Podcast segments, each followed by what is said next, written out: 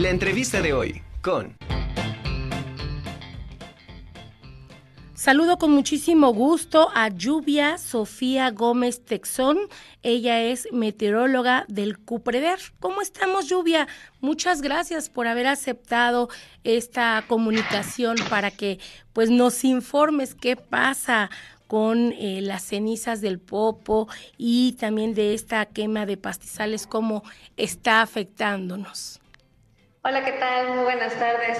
Eh, bueno, sí, este, efectivamente, estas actividades, tanto del volcán como la quema de estos pastizales que tuvimos el día de ayer, pues van a afectar, por supuesto, a la calidad del aire de aquí de, de la entidad de la ciudad de Puebla.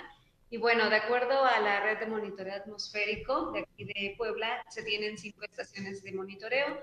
Una está localizada al sur, en la zona de Agua Santa, otra en el centro, que es en el Parque de las Ninfas y Vine, en la UTP, que está al nororiente, y Velódromo, al norponiente. De acuerdo a los datos que ellos registran en, estas estaciones, pues la calidad del aire es regular en la zona centro y norponiente. Sin embargo, en la zona nororiente, perdón, y la zona norponiente y zona sur, eh, bueno, pues ahí la calidad del aire es mala, sobre todo para material particulado este, que son partículas muy pequeñas, de 2.5 micrómetros y 10 micrómetros.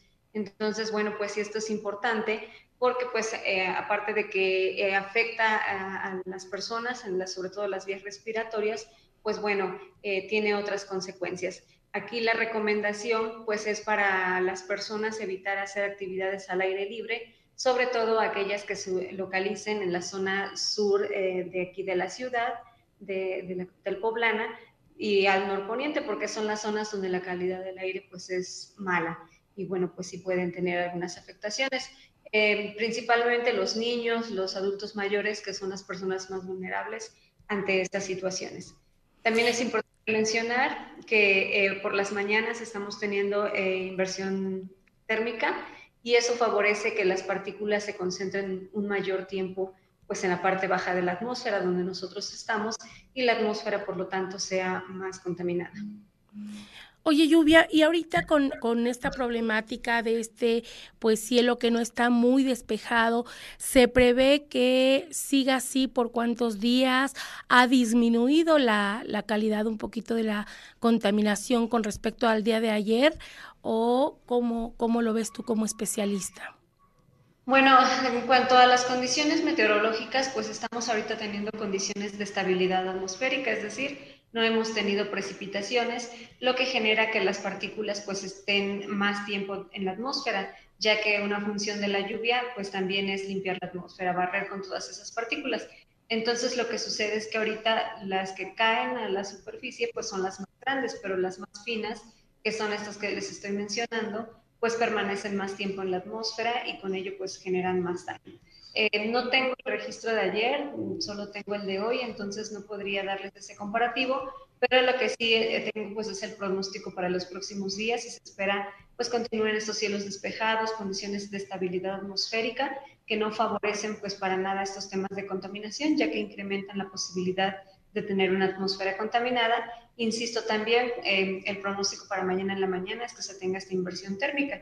que normalmente la temperatura disminuye con la altura, pero cuando tenemos inversión térmica, que es muy común en esta temporada, y incrementa pues este, con la altura la temperatura, eh, impidiendo el mezclado de los contaminantes y que esos puedan ser dispersados con mayor facilidad. Entonces, bueno, la inversión se rompe cuando empieza a salir el sol, pero en horas pues de la tarde, temprano, pues se tiene la presencia de estos contaminantes. Claro, pues como tú bien lo comentaste hace un momento, hay que tomar nuestras precauciones, no hacer actividad física en espacios abiertos y sobre todo también ahorita, ¿no? El cubrebocas nos va a servir también muchísimo, no solamente para los contagios de COVID y esa prevención, sino también para protegernos las vías respiratorias que también ahorita en estos días se han dado de manera muy frecuente este tipo de malestares, ¿no?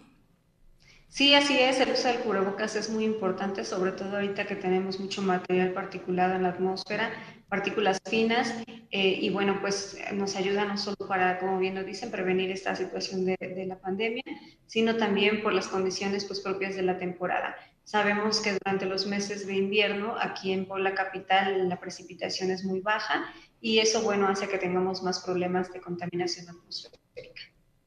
Pues Lluvia, de verdad te agradezco mucho tu, tu reporte, que nos hayas este pues dado estos minutitos, te robamos de tu tiempo para explicarnos cómo se encuentra, hay que tomar precauciones y recordar que también pues la ceniza no la, la vemos con agua, no la expulsemos con agua, porque a final de cuentas en las tuberías se hacen grumos y eso nos puede ir tan tapando la tubería.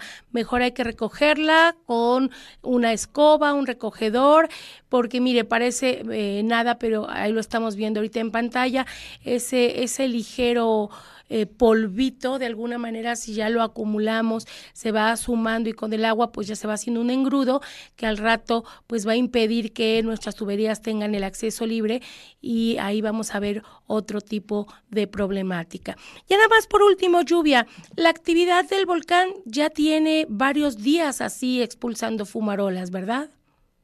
Sí, así es, se ha tornado un tanto activo, entonces pues hay que estar siguiendo eh, pues el monitoreo del volcán, eh, los reportes que se emitan las, en fuentes oficiales y bueno, para tomar eh, las precauciones necesarias.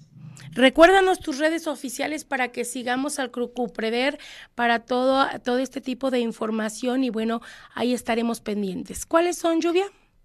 Claro que sí. Bueno, nosotros tenemos una página en Facebook que se llama Cupreder WAP. Ahí pueden encontrar pues información referente a la parte meteorológica y en algunas ocasiones al volcán o temas de planeación territorial. Perfecto. Pues de verdad te lo agradezco mucho. Te mando un abrazo. Saludos. Igualmente, muchas gracias. Bonita tarde. Gracias, igualmente.